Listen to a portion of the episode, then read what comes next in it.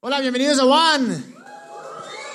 Qué bueno verles, a pesar de la lluvia, qué bueno verles, pero sé por qué vinieron, porque el tema de ahora es candente, ¿sí o no, Moni? Está Y les claro. presento, Moni, Moni es sexóloga profesional, así es que no trajimos a cualquier persona. En verdad, Moni, queríamos invitarte desde hace tanto tiempo. Gracias por aceptarnos esta invitación. Algo que me encanta de la Moni es que no tiene pelos en la lengua, y eso es chévere, porque creo que dentro de- de- del círculo religioso, de creyentes, este tema del sexo se lo ha tratado con pinzas, porque no quiero ofender, o porque si digo una cosa van a ir toditos a hacerlo con todos. Entonces, obviamente, aquí vamos a ser eh, crudos y, y vamos a decir la verdad. Eh, me, me sorprendió, me sorprendió que la mayoría de preguntas era, ¿es pecado tirar, hacer el amor, relaciones, lo que quieran?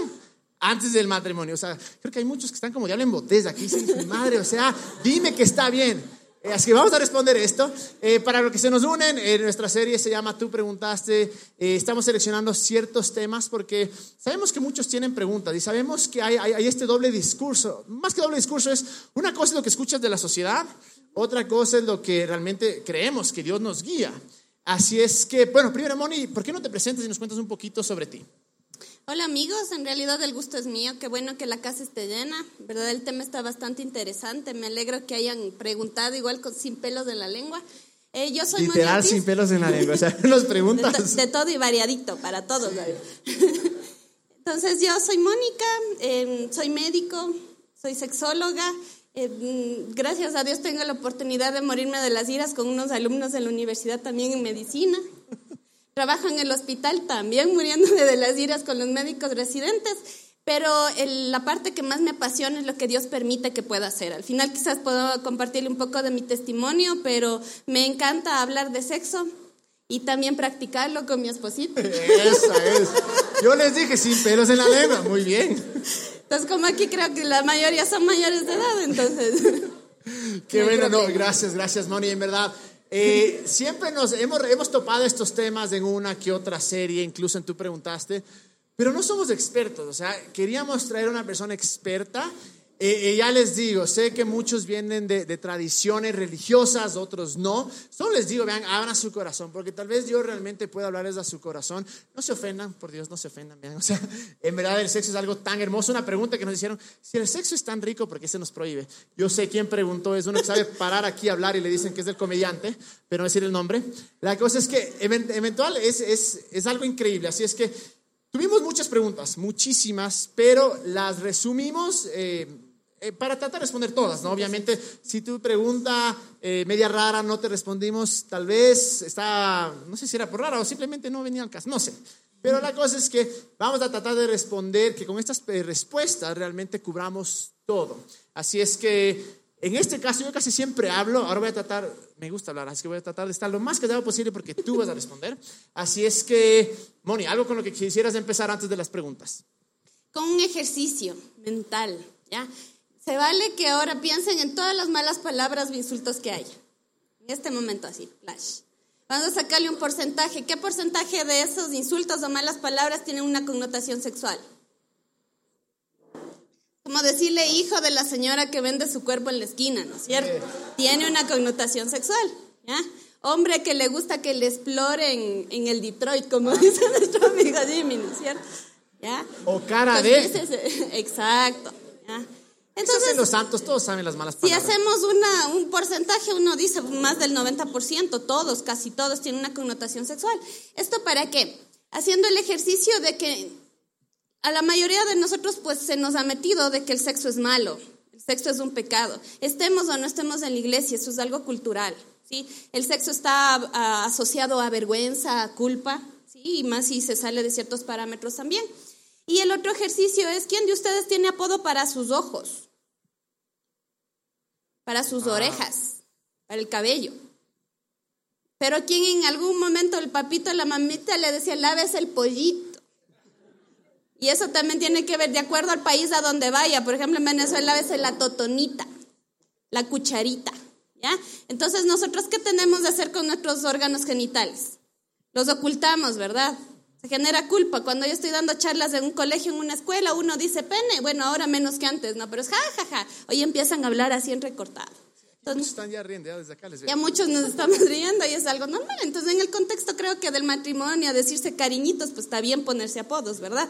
Pero no eh, con ese mensaje escondido eh, de, de, que nuestra sexualidad genera vergüenza o culpa. Entonces, creo que vamos a empezar por la... Empecemos. La primera pregunta nos dice, ¿por qué se considera el sexo como algo malo si es una de las experiencias más impresionantes de la vida? Bueno, impresionantes por, por, arreglarle bonito, más ricas de la vida, más, más sabrosas, más apasionantes. Sí, nos llegó una pregunta así. Ah, sí, es que le, le estábamos poniendo un contexto ahí más bonito. Entonces, primera cosa que tenemos que entender es que Dios no prohíbe el sexo. ¿Sí?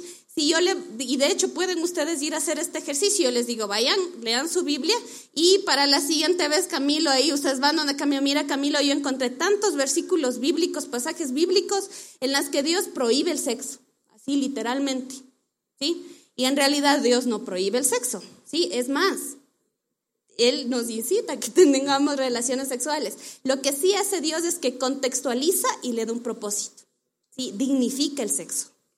Entonces, la mayoría de los versículos bíblicos que encontramos, sí, con, que, tienen una connotación de prohibición, es porque se salen de cierto contexto. Entonces, vale la pena que hablemos un poco de este contexto, ¿sí?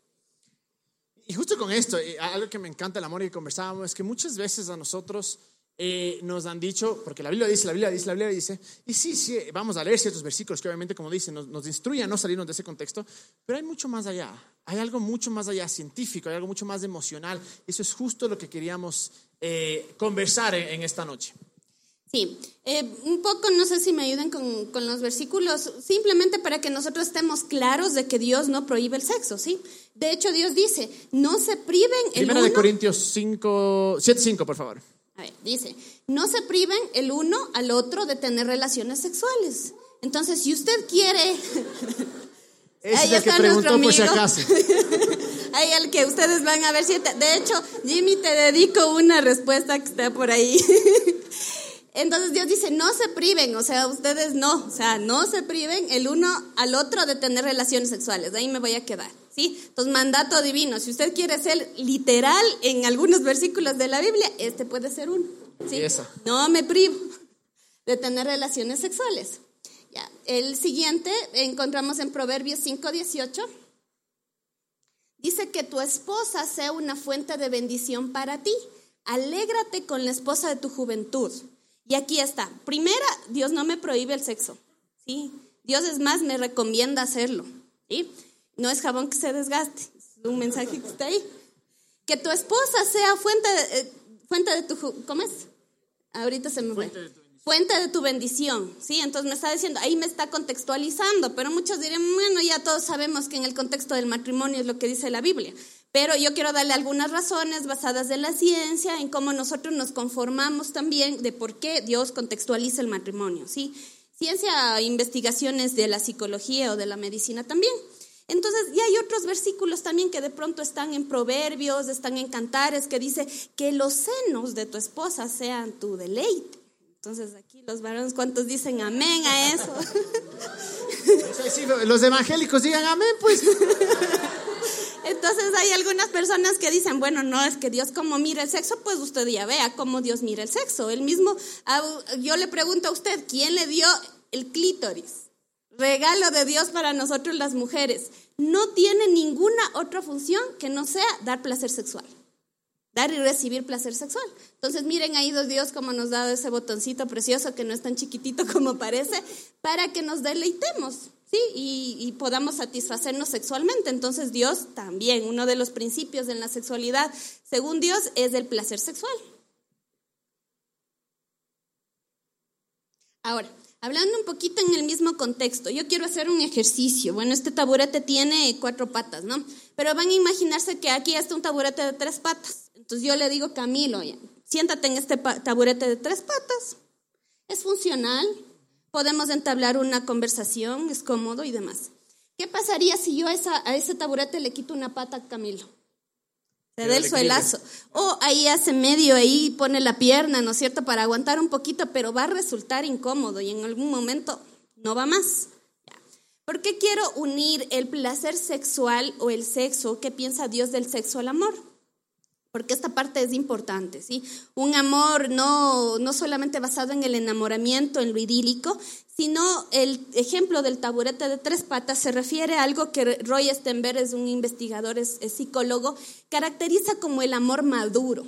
¿sí? Entonces, una relación madura, ¿qué contexto deberíamos tener? Imagínense un taburete de tres patas en su relación de pareja y si es que ustedes están casados. ¿Qué implica cada una de estas patas? La intimidad, la pasión y el compromiso. ¿sí? Así como ejercicio de kindergarten. Intimidad, pasión y compromiso. Entonces, en este contexto, ¿no es cierto? ¿Qué sería la intimidad? El hecho de que tú puedas disfrutar con tu pareja, eh, intimidad me refiero a intimidad emocional. Les pregunto a ustedes, ¿qué tan vulnerables son con respecto a su pareja? Hay un nivel de intimidad que es súper chiquitito, ¿sí? Que lo reservamos a muy pocas personas esos espacios en donde usted puede quitarse la máscara y mostrarse tal cual. Y díganme ustedes si en la relación sexual no es el momento en el que ustedes están desnudos completamente en cuerpo, en alma y en espíritu. Para eso yo necesito tener un nivel de intimidad. ¿Verdad? ¿Qué tal yo con mi cuerpo, con el gordito, con todos mis traumas, con toda la experiencia del pasado y demás? Me meto ahí, me voy a enfrentar a muchos miedos. Entonces yo necesito desarrollar intimidad, comodidad, el disfrute de que podamos conversar, de que podamos eh, ser unos también. Un contexto. Segunda pata, el compromiso. La Biblia mismo dice, ¿no es cierto? Fructifíquense. Y cuando uno habla del aspecto de la reproducción, quizás no se nos complica a todos. Ah, de hecho, en la educación sexual que nos dan en los colegios, en las escuelas, el aspecto reproductivo va de la mano. Órganos reproductivos le llaman, ni siquiera se llaman órganos sexuales, ¿verdad? Entonces la reproducción la sabemos, es uno de los aspectos del compromiso, pero también es importante para yo tener un amor maduro, un amor que trasciende, un amor que tiene que ver con mi proyecto de vida. Sí, en que yo me proyecto con esa persona, quizás sí, a soñar tener una casita, viajar juntos, eh, eh, cierta, no necesariamente la misma profesión, pero ciertas cosas en común nos proyectamos, o soñar con tener hijos, por ejemplo. Eso es otro de los pilares fundamentales. Y el tercer pilar es la pasión. Pasión romántica, dígase así, del disfrute, del enamoramiento, de esa idealización que tenemos donde esa persona es inimaginable, es increíble, es perfecta, ese primer flechazo que tenemos el amor que se va construyendo, voy a ir hablando un poco más de neurotransmisores también, y de la pasión, del deseo sexual. Eso Dios ha permitido que esté. Y sorprendentemente en la Biblia también nos da este contexto. En Cantar de los Cantares yo les invito que uno generalmente escucha y asocia ese libro, ¿no? Con la sexualidad, pero exploren un poco más en cómo el esposo le llama a la esposa. Le dice hermana mía. Está hablando de intimidad le dice amada, le dice amante, en muchos versículos tiene esa connotación de deseo. Y también le dice, bueno, hermana, ah, le llama amiga también. Entonces nos habla de estas tres llamas del amor, ¿sí? Que conformaría el amor maduro. Entonces podemos entender por qué Dios nos contextualiza, porque Él quiere que vivamos esto en el contexto del matrimonio y de una forma integral. Voy a seguir respondiendo un poquito más. Claro, porque luego vamos a la siguiente pregunta, que fue la más preguntada en realidad. Eh, ¿Sí están aprendiendo? Sí, bien, casaditos están, muy bien. Yo también estoy casadito para aprender.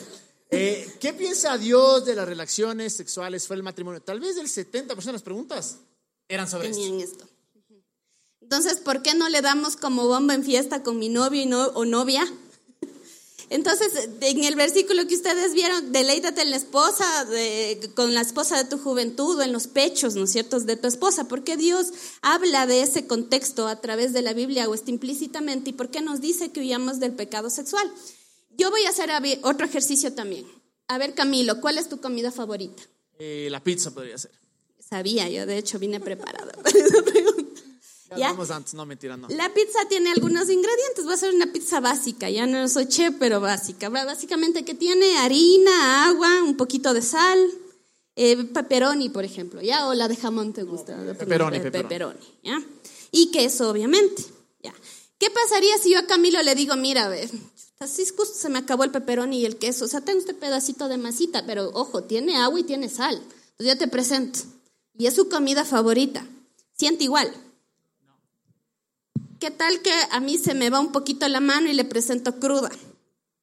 O no calculo el tiempo de cocción, tiene todos los ingredientes, pero está media cruda, o sea, la masa está cruda. Un churretazo de esos. ¿Ven la importancia? Y es esta, esta forma en la que yo quizás creo que Dios mira el sexo. Él quiere que usted se coma la pizza completa y no cualquier pizza, su pizza favorita. ¿Sí? Entonces, cuando yo quiero coger uno, tomar uno, solamente una de estos, de esto, de las, de las patitas del taburete representa eso. Nos amamos. De hecho, es una de las preguntas. O sea, ¿qué de malo tiene que yo tenga relaciones sexuales con mi novio o con mi novia si nos amamos? O sea, ¿está tomando usted el pilar qué? Quizás el pilar de el, la pasión, el amor romántico y la intimidad. Quizás han desarrollado una buena comunicación, pero yo le pregunto, ¿y por qué no vamos más allá? ¿Por qué no vamos al compromiso? ¿Por qué no vamos a ese, sí, estamos entre los dos, pero también ¿por qué no mostrarlo ante la sociedad? De hecho, eso es el matrimonio civil, ¿no? Que no tiene que ver con un papel, sino lo que hay en mi corazón, lo que eso representa. ¿Por qué la gente cuando está en un matrimonio, bueno, antes más sobre todo en las, en las iglesias católicas, cuando uno sale le botan arroz? Es una forma de decir, sean fecundos, multiplíquense. O sea, la gente le está dando la bendición, tíos, abuelos, compadres, todos, vean, vayan, tengan, disfruten y delen ahí sí, sin miedo, ¿sí o no? Pero cuando usted es novio, novia, enamorado, más si es adolescente, ¿en qué contexto está teniendo usted relaciones, sexuales? Ahí escondiditas, en el cuarto de los papás, en el Lumini el 14 de febrero haciendo fila así horrorosa y que dejen entrar. Y esa es una de las razones en las que yo digo Dios, o sea, Él nos dice, vean, bajo este contexto, vean, disfruten, cómanse la, pizza entera, porque no quisiera que sufran inclusive disfunciones sexuales. Les pongo un ejemplo. Digamos, eh, nos han criado con un contexto de que la primera relación te va a doler. Nos hayan dicho las abuelas, las tías, lo que sea, la sociedad, nos va a doler. ¿Qué hacemos las mujeres? Súmenle a que justo se inició usted en la cama de los papás de su novio con ese estado de ansiedad. La vagina en la respuesta sexual forma algo que se llama la plataforma orgásmica, tiende a dilatarse, sí, a decirle bienvenido seas. En un contexto, en un contexto de ansiedad, la vagina hasta esto y dice, ah, ah, aquí nada ingresa. Y si ingresa, créame que le duele. Entonces ahí para quitar un mito de que la primera relación sexual es, ah, chorro de sangre, qué doloroso, no, para nada. Bajo el contexto que si yo me estoy casando, estamos yendo a un lugar, llámese hotel, una de miel, a la casa de nosotros, a donde vayamos, puedo tener inclusive un espacio de intimidad, de comodidad, a menos que usted viva arrendando y los, vecinos le, le escuchen. Pero en el contexto de situación ideal, pues usted busca un momento en donde puede disfrutar. No tiene que estar pensando, y ahora, y si nuestros papás entran, o si ya vuelve, y ahora, y si ya se acaba la hora que pagamos o si nos descubren porque estamos en el auto. Lo mismo puede ser aplicado a la masturbación. Sobre todo estoy hablando de adolescentes, digamos, usted qué, qué tal ahí, ¿no? Con las cinco princesas en la ducha y la mamá afuera, ¿qué fue? Ya te estás demorando mucho, ya se acaba el gas. ¿Qué desarrolla ahí? Un estado de ansiedad. Dígase y traiga a su mente si por esa es una de las razones que una persona puede desarrollar fallos de la erección, eyaculación rápida. La condición que les dije en las mujeres donde la vagina se contrae y la penetración es dolorosa se llama vaginismo o desarrollo una disfunción orgásmica porque me acostumbré a estimularme solamente con un vibrador, solamente eh, con el clítoris, que no tiene nada de malo estimularse el clítoris, pero si yo estoy dándole desde pequeñita solo a eso, me acostumbro a un método y se me va a dificultar tener una relación sexual eh, en el matrimonio. Entonces ustedes pueden ver que va más allá el mandato de decir, ¿por qué en el contexto del matrimonio yo no veo un Dios castigador? Yo veo un Dios que protege. Un Dios que dice yo, Mónica, o, yo, que dice Dios, Camilo, tú eres mi hijo, yo quiero que te comas la pizza. Entera. Y en una buena cocción y con una buena salsa, no quiero que te comas la masa media cruda y sin el peperoni.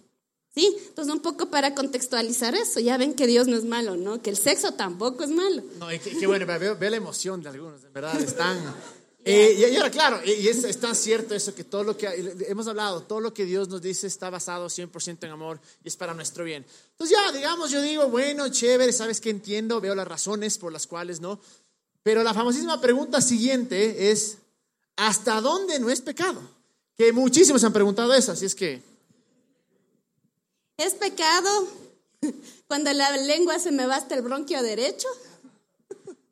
Es pecado cuando la lengua me toque la úvula en connotación del, del, del beso, ¿no?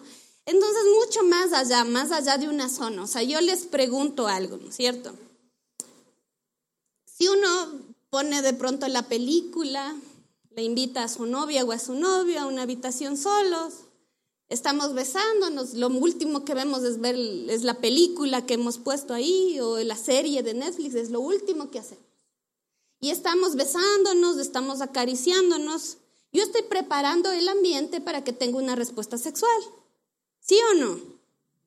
Pero si basado en este contexto, ¿no es cierto? Por un lado está tal cual yo pienso, tal actúo. Si yo pienso que el sexo es pecado, pero estoy entre que me asusta y me gusta, entonces llego a un estado de masoquismo o no. Porque es como que quiero, pero no debo. Entonces, con respecto a esto, para que usted tenga libertad, cómo tomar decisiones. ¿Sí? Entonces uno está en ciertas cosas. Usted sabe que en la Biblia está, y de hecho hemos hablado un poco de eso, de qué es lo que dice Dios, que es nuestro creador con respecto al sexo, que la fornicación o las relaciones fuera del matrimonio son un pecado. El pecado que engendra, eh, eh, lleva en sí culpa y vergüenza. Si yo tengo esa idea en mi mente, aunque yo quiera, voy a quedarme con culpa y vergüenza. Si yo he iniciado una respuesta sexual. Entonces le digo, ¿no será mejor no iniciar esa respuesta sexual? O buscar espacios en donde yo pueda parar. ¿Y a qué me refiero? O sea, si yo ya veo que me estoy dando un beso apasionado, que está produciéndose lubricación y erección, y estamos en un contexto donde estamos solo los dos, hay una cama al lado que está diciendo, vengan para acá, va mucho más allá de una zona tiene que ver con la motivación o la intención del corazón, ¿o no? Nuestro amigo David decía, examíname, oh Dios, mira hasta lo más profundo. ¿Y podemos poner Salmos 139? Ahí está, ahí está. Entonces yo veo un David ahí que él hablaba las plenas. Nunca, nunca él se acercaba a Dios con que, ay, qué miedo, así. Se le decía, mis enemigos me persiguen, estoy en esta situación, estoy solo frustrado. Pero ¿saben qué hacía David? siempre, o sea, él abría su corazón, por eso la Biblia dice que él tiene un hombre, un corazón, es un hombre conforme al corazón de Dios. O sea, él sí hablaba sin pelos de la lengua, tenía relación íntima con él. Y él le dice, o sea, examina mi corazón. Entonces, más allá de la zona corporal, de que si el cuello, de que si usted le besa eh, de la cintura para abajo, de la cintura para arriba, se vale todo de aquí y para arriba. Más allá del delimitar una zona es mirar las intenciones de nuestro corazón. Y con respecto a lo que les dije a la culpa, entonces uno puede hacerse ciertas preguntas. Una pregunta es ¿para qué? Ahí yo puedo decir, o sea, quiero tener solo una satisfacción sexual. Si yo, digamos, a veces uno sí toma esa decisión, yo he tenido muchas desilusiones amorosas, por ejemplo, entonces digo, yo no quiero saber nada de establecer una relación romántica, yo quiero en realidad tener solo relaciones sexuales, valga hombre o mujer. Pero si es que ese es su para qué, esa es su respuesta. ¿Qué hace usted con alguien que no tiene ese para qué? Si esa persona sí quiere tener una relación de compromiso, si está enamorada de usted, entonces lo más maduro que yo puedo hacer es centrarme y decir cuál es mi para qué. Yo quiero tener un amor integral o quiero coger solamente un pedacito del taburete o quiero comerme solo la masa o el peperón y está buenazo y es rico, ¿sí o no? Comerse así solo. Pero no me estoy comiendo la pizza. ¿Usted puede hacerlo? puede hacerlo. Me pregunto, ¿cuál es mi para qué? Segundo, me, pregunto, ¿puedo hacerlo? todo me es permitido, mas no todo me conviene. Entonces ahí me pregunto, ¿me conviene? Si me conviene, no me conviene, medito en las consecuencias. Como seres adultos asertivos que somos, nos preguntamos, ¿estoy dispuesto a asumir las consecuencias de eso?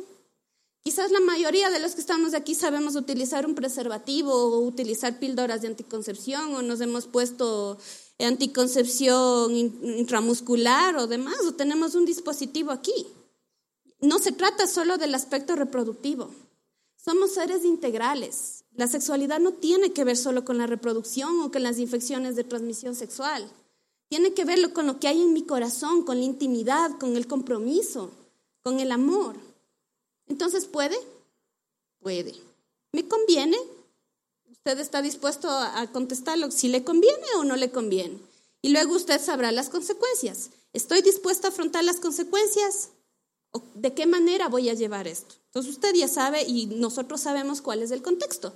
Puede hacerlo, pero pregúntese, ¿estoy dispuesto a asumir las consecuencias? Y hablaremos de la respuesta a las consecuencias, porque a lo mejor yo tomé la decisión de iniciarme antes del matrimonio. A lo mejor yo tengo un problema con la pornografía, a lo mejor yo me masturbo, muchas cosas. ¿Sí? Entonces vamos a ver cómo Dios actúa también en las consecuencias. ¿Qué dice Dios de las consecuencias? Nos matan. El pecado es muerte y nos mata en algunos aspectos. Él dice eso, pero también nos trae, así como nos trae la conclusión de esto, qué es lo que hacen, en esas consecuencias también nos trae el remedio, también nos trae la cura, el tratamiento. Entonces, digamos, eh, en verdad impresionante, eh, yo creo que es clarísimo. Y ahora digamos, ya decimos, ¿sabes qué? En verdad, chévere, me voy a guardar, hermoso. Hay otra pregunta que nos hacen, que muchos también se han hecho, es, Ahora, ¿qué prácticas sexuales están permitidas o prohibidas en el matrimonio? Entonces aquí nos han preguntado si se puede o no se puede por el Detroit. si puedo comer los frutos de mi amado. ¿Qué es lo que pasa, Moni? Eh, para aquellos... ¿Cuán dulces son tus frutos? Y en eh. realidad sí son dulces porque el semen tiene un sabor. Para, para aquellos que tal vez crecimos eh, en un ambiente de religión, eh, seamos católicos, cristianos, muchas veces nos dijeron que en verdad el sexo solo hay una forma. Solo una, cara a cara y ya. ¿Qué nos dices tú? Entonces aquí para liberarnos de algunas cosas, ¿no? Entonces, no veo yo en la Biblia que diga, por ejemplo, no os masturbéis, no haréis swingers, ¿sí? No dice eso, no, dice, hay ciertas cosas que sí literalmente nos dicen, no huyan del pecado sexual, connotación de fornicación y demás. Pero no, no dice, y uno dice, ¿cómo responde, por ejemplo, a esas preguntas? Hay principios bíblicos que están en la Biblia, que están ahí, que están implícitos, ¿ya? Entonces, uno de esos principios es la exclusividad. Entonces, este, eh, por ejemplo, aquí está en este, en este versículo. En Hebreos 13, 4. Dice, tengan todos en alta estima el matrimonio y la fidelidad conyugal, porque Dios juzgará a los adulteros y a todos los que cometen inmoralidades sexuales. Más allá de un Dios ahí que está cayendo con el trueno, así, todas las consecuencias ahí, como les, como les dije antes, es como una prevención, ¿no es cierto? Se está diciendo no se pase el semáforo en rojo porque le puede caer una multa, ¿sí? O puede matar a alguien, usted mismo se puede. Entonces, más allá está diciendo, está hablando en un contexto de exclusividad. Entonces, si yo aplico este principio, ¿qué, prácticas sexuales estarían descartadas ahí? Si ponemos en el contexto del matrimonio, entonces estaría, el, por ejemplo, el, tener relaciones sexuales con mi novio, novia, líder de alabanza, el compañero de trabajo y demás. Y en cuanto a la exclusividad, entonces no es de a dos, de a tres, ¿no es cierto? Hay ciertas fantasías y de hecho hay estudios que dicen fantasías más frecuentes son los de los tríos. Y hay un libro interesante, ¿sí? Que se llama La falacia de Grey la mayoría se vio las 50 sombras de Grey, pero pueden leerse este libro también, La falacia de Grey, es de Elizabeth George, si no me equivoco. Este libro hace referencia a eso, o sea, analiza todos, cada una de las fantasías que tienen que ver con una necesidad primaria. Algo sucedió en su infancia que no está siendo, mm, eh, que, que, produjo un trauma, por así decirlo, ya una afectación de un área específica y por eso uno tiende a crear fantasías. Como la sexualidad es algo primitivo, uno tiende a expresarlo así. Salen en los sueños, salen en las fantasías y a veces también en las cosas que uno está viendo, ¿no? Que está ingresando por nuestros ojos, ¿sí? Entonces, claro, este principio, sí, exclusividad. Entonces, de a dos, no de a tres, de a cuatro, de a cinco, ¿sí? De a dos. El otro principio es de acuerdo mutuo. ¿Qué tal que a mí me encanta que me latiguen, pero a su esposo no le gusta latigarle? Entonces, y aquí viene, y aquí, o que me amarren, ¿no es cierto? Yo pongo un poco, quizás un poco jocoso, sí, pero les cuento, por ejemplo, una paciente que yo vi con una parafilia, ella tenía masoquismo.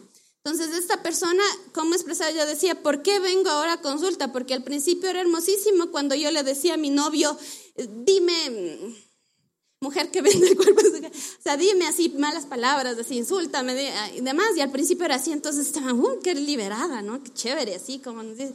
Y, eso, un poco de adrenalina, sí, nos lleva al orgasmo y demás, y le pone un éxtasis ahí a la relación, pero después poco a poco ya, ya no se satisfacía con las, con las groserías, sino que le decía, no, ¿sabes qué? Pégame. Bueno, una nalgadita de vez en cuando, no pasa nada. No, ya era cada vez más profundo y eso ya los chicos con los que ella estaba, al principio pues chévere, pero después ya se empezaban a alarmar, decían, ¿sabes qué? No, a la terapia, así porque ella estaba desarrollando masoquismo. ¿Cuál fue la raíz de eso? Ella fue abusada, ella no sabía, en la terapia fue saliendo que ella fue abusada eh, por su papá. Entonces muchas de las personas que han vivido abuso sexual confrontan eso, sí, porque hay una respuesta física, a veces de lubricación.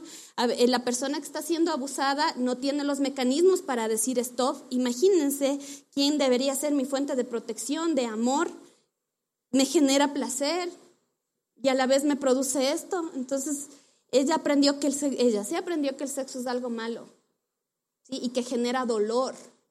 Aprendió a tener placer sexual con el dolor y ella desarrolló una parafilia. Entonces, más allá de cualquier comportamiento sexual, he hablado un poco de fantasías, he hablado un poco de esto, es, hay una persona, ¿sí? Que es como un rompecabezas, le falta una piecita. Esa piecita, esa necesidad primaria Sí, muchas de las veces Dios nos las da a través de nuestros papás, pero no hay nada en este mundo que pueda llenar completamente o la pieza ideal ahí, de aceptación, de identidad, de amor. Es la plenitud que tenemos solamente en Él.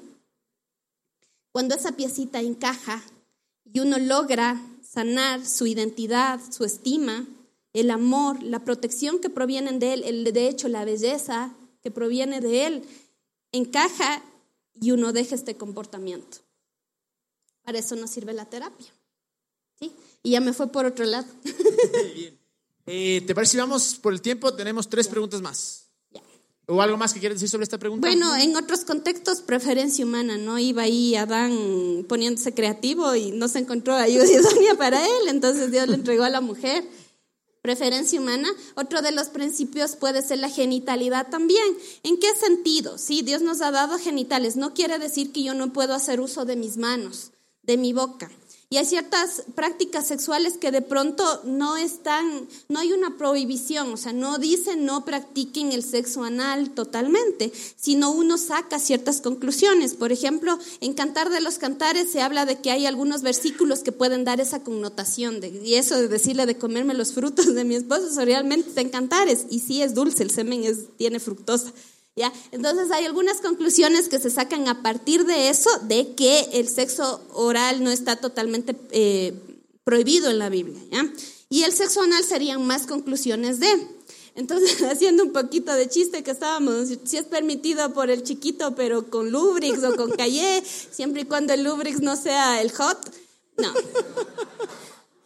Hay ciertas personas, uno tiene que ir de la mano, ya. Yo no estoy en este momento diciendo practiquen el sexo anal ni no lo practiquen. ¿sí? Hay ciertos, no hay un versículo exacto que, que, se refiere a eso, sí, sí nos dan principios de dignidad, por ejemplo, de exclusividad, de acuerdo mutuo, donde uno puede conversar con su pareja y poder llegar a tener una práctica sexual. El sexo anal es mucho más controvertido en la Biblia. El sexo oral algunos teólogos dicen que podría estar permitido, pero más allá, lo que les digo, de tomar la Biblia literalmente, es el análisis que yo debo hacer profundo con mi pareja. Si, algo está si alguien está interesado, de hecho puede darme un correo electrónico y yo les puedo dar un, pequeño folletito de prácticas sexuales con principios bíblicos. Esto es que estoy hablando, ¿sí? Si alguien que se puede darme un correo claro, definitivamente al final si quieren acercarse a la mona y preguntarle eh, quiero las, voy a, voy a unirles la, la, quinta y la última juntas. Ahorita quiero saltarme a la siguiente que hablaba de, eh, bueno, ya hablaste de masturbarse. Dice, está bien masturbarse, hablaste sobre eso, pero ¿qué hay sobre la pornografía? Ah, ya, esto yéndonos un contexto, ¿sí? Dios ha permitido que nosotros en, en, la, en la, respuesta sexual secretemos ciertos neurotransmisores o, u hormonas. Una de esas es la dopamina, ¿sí? Que tiene la connotación de aumentar el deseo sexual, pero teje ciertas redes también neuronales que están asociadas a la adicción. ¿ya? Principalmente adicción a la, a la cocaína, a las anfetaminas, que son derivados de la cocaína también, y secretan esto. Ahora, si yo, por ejemplo, tengo una adicción sexual, por ejemplo, la pornografía, yo puedo desarrollar. Les pregunto a ustedes, ¿cómo van en el colegio generalmente cuando alguien les está dando drogas? Es probadita gratis, ¿verdad? Pero una vez que usted ya desarrolló ese comportamiento, ¿qué es lo que le dicen? Empiezan a cobrar. Lo mismo con la pornografía. Y cada vez el comportamiento, usted va a buscar nuevas prácticas sexuales, porque se desarrolla un síndrome de tolerancia usted siempre va a querer más, más, más y puede desarrollar una, eh, también una, una adicción a la pornografía. En el mismo contexto, con el análisis, todo lo que dijimos antes, sí, la sexualidad es dignidad, es amor, es integral. Dios quiere que vive usted en intimidad. Usted aplíquelo a esto, a la masturbación. ¿Con quién está intimando?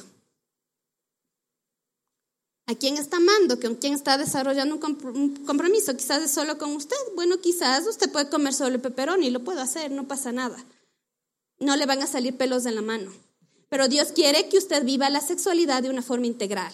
¿La pornografía le dignifica? Y hay estudios que dicen que las personas, hay gran proporción, sí, perdón, que de los divorcios que se producen ahora están asociados a redes sociales. Quizás ahí le descubrieron haciendo sexting con la compañera de trabajo o pornografía y demás nos separan, no permite que haya una intimidad. Se va el compromiso, se va la dignidad. Eh, bueno, voy a pedir que venga la banda, se nos está acabando el tiempo, pero quiero juntar las dos últimas preguntas y, gracias. Demos un aplauso fuertísimo al amor, vean por Dios. O sea, vale. que no, que sean muchas veces más, ¿sí o no? Que venga muchas veces más. Desde ahora aguante entrego. Vengo más todas las semanas. Eh, hasta que venga la banda, quiero preguntarte, ¿qué consejo nos dieras? Porque claro, nos preguntan cómo hacer para no sentirme eh, culpable. Eh, pero bueno, vemos que obviamente queremos guardar esto para el matrimonio, pero ¿qué hay de aquellas personas que por motivos religiosos se los ha acabado, se los ha humillado, gente que ya no es virgen, gente que ha tenido eh, relaciones sexuales, pero vive en esta condenación constante. Y al mismo tiempo, ¿qué nos podrías decir, eh, Moni, para aquellas personas que, por ejemplo, dicen, bueno, yo quiero guardarme, pero ¿cómo satisfago mi deseo sexual si no estoy casado? Hay ciertas cosas que uno puede hacer, ¿sí? Primero, eh, meterse en la cabeza, no siempre que uno tiene deseo o tiene hambre, come, ¿sí o no? No, no necesariamente. Entonces tenemos que quitarnos de esa idea que si yo tengo deseo sexual tengo que tener un estímulo a ver si me baño en agua fría o demás, o tengo que correr a masturbarme porque no, no puedo más. Y ahí si usted tiene ese comportamiento, pues hay que examinar qué está pasando ahí. Dos, ¿puedo yo desarrollar un placer parecido a la, en lo físico? Sí, secreto endorfinas cuando hago ejercicio físico. Mantengo intimidad cuando me relaciono con mis amigos, tengo personas con quien converso, cuando sirvo, cuando me desarrollo en una área, también lo hago. No necesito necesariamente tener una relación sexual. Para finalizar e ir cerrando con esto, un poco contarles de mi experiencia personal. Puede uno haber tenido como consecuencia del abuso, por ejemplo, que yo lo viví en, en mi vida, el abuso sexual, desarrollar una disfunción sexual o desarrollar una adicción sexual, sí, en algunas mujeres, como me sucedió a mí, no necesariamente era la búsqueda, ay, tengo que acostarme con él. Era un deseo de algo más, de sentirme amada y protegida. Y quizás ustedes tengan una relación de la que no puede salir. Y muchas veces le dice a Dios, Dios quiero, yo sé que quiero salir de esto, no sé cómo. Hay maneras. Y yo aprendí una serie de principios cuando estuve haciendo este curso en este ministerio que les hablé al principio que trabajamos con personas que tienen afectación en el área sexual. Y al principio yo entré para querer ayudar a la gente porque decía, necesito herramientas para dar charlas, voy a meterme en esta área cristiana. Yo terminé siendo la alumna, yo terminé siendo la paciente. Y Dios restauró mucho de mi vida. Y hoy puedo darle gracias a Dios porque hoy puedo gratificarme sexualmente porque puedo descubrir el amor que implica el compromiso, que implica la intimidad, donde sé que mi espíritu se une con el de mi esposo y donde yo puedo sentir que estoy dándole la gloria a Dios en el acto sexual. y fuera de Él también, cuando me comunico, cuando sueño con tener hijos. Y Dios quiere eso. Que usted descubra gracia sobre gracia, misericordia, luz donde solamente había oscuridad. La Biblia dice que sea que comamos, que bebamos, que todo sea para su gloria. Muéstrele, muéstrese a sí mismo, quizás al enemigo. ¿Qué es la parte vil de su vida? Dios dice que Él saca lo precioso de lo vil. ¿Qué es eso vil? ¿Qué es eso oculto? ¿Qué es eso que nadie más sabe? ¿Cuál es ese pecado? ¿Cuál es ese trauma? Dios quiere mostrar su gloria. Dios quiere deleitarse. Y si lo ha hecho con mi vida, puede hacerlo con lo suyo. Una decisión basta. Créale Él y busque ayuda. Sí, sí, gracias, Moni. Voy a pedir que ores por nosotros un momento. Démosle un aplauso realmente. Gracias. Gracias por tu sinceridad, Moni. Gracias por tu honestidad, por enseñarnos. Eh, sabemos que realmente Dios te envió acá. Yo les diría, eh, para aquellas personas que todavía son vírgenes, de que dicen, tal vez es imposible, solo por la gracia de Dios, si yo llegué a mi matrimonio virgen, eh, les puedo decir, sí es posible. Inténtenlo. Pero para aquellas personas que no lo son, no dejen que, las, que la condenación los mate, que, la condenación, como decía la, la, la Moni, que les lleve a la oscuridad, que les lleve a la vergüenza. Pero confiemos en Él. Confiemos en Él que Él es el que nos cuida, que Él es el que nos protege, que Él es el que nos ayuda. Y es una de esas cosas que podemos decir, ah, me quedo con lo que yo creo, o decir, acabo de ver un ejemplo viviente de que estuvo en los dos lados. Y nos dice, hay algo mejor, confiemos en Dios.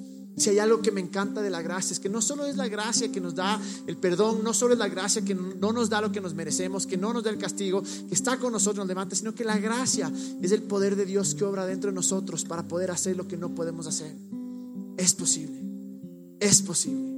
Y les digo, qué hermoso, como tú decías, eh, Moni, poder comer la pizza entera. No importa lo que hayas hecho hasta ahora, ahora escuchaste algo. Estoy seguro que Dios toca el corazón de muchos. Confiemos en Él, en su bondad, porque sí podemos llegar a disfrutar de esta cosa que se llama sexo, que es algo maravilloso, en el término de Dios, que realmente es donde realmente vamos a disfrutar. Quiero que nos pongamos de pie. Y Moni, te voy a pedir que que ores, ores por nosotros como está en tu corazón realmente.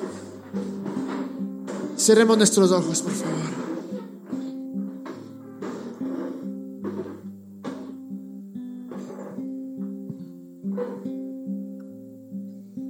Amigo, hermano, qué hermoso es saber que tú nos amas, saber que tú nos has dado un cuerpo, Señor, con el que podemos experimentar muchas cosas con el que podemos abrazar, sentir, vincularnos con otras personas, con el que podemos experimentar el placer sexual. Dios, yo en esta noche quiero darte gracias porque no fue una equivocación suya el que haya permitido que seamos hombres o mujeres con necesidades, Señor, con miedos, pero también con deseos de vivir conforme a lo que tú quieres para nosotros. Yo te clamo, Señor, en que tú vayas más profundo, Señor. Mi oración es que ahora nos examines, que llegues a lo profundo de nuestro corazón, de nuestra mente, del pasado, del presente, Señor, y saques de eso flote. Hoy queremos poner delante de ti, Señor, esta es nuestra sexualidad. Aquí están los traumas, están los miedos, están las ilusiones, están los deseos, Dios.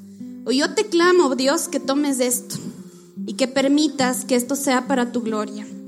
Quizás hay personas solteras que en este momento no, no, saben cómo vivir su sexualidad, Señor.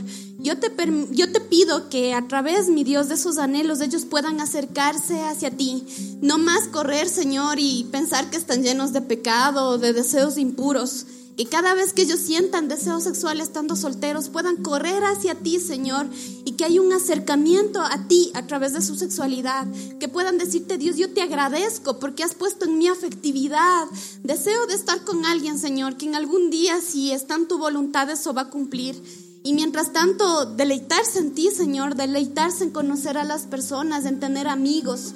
Mi Dios amado, dale sabiduría a los que están en un noviazgo, Señor a saber qué es lo que les conviene, a empezar a construir, Señor, la pizza completa. Empezar pedacito por pedacito a disfrutar del tiempo en el que tú vas teniendo la cocción exacta, Señor. Y habrá el momento en el que tú les vas a permitir tener un deleite, saborear con gozo, mi Dios. Y aun aquellas personas que están quizás pasando por una adicción sexual, una relación tóxica, dependiente, mi Dios, muestra tu gloria, permíteles que puedan buscar ayuda y encontrar en ti la respuesta, mi Dios amado.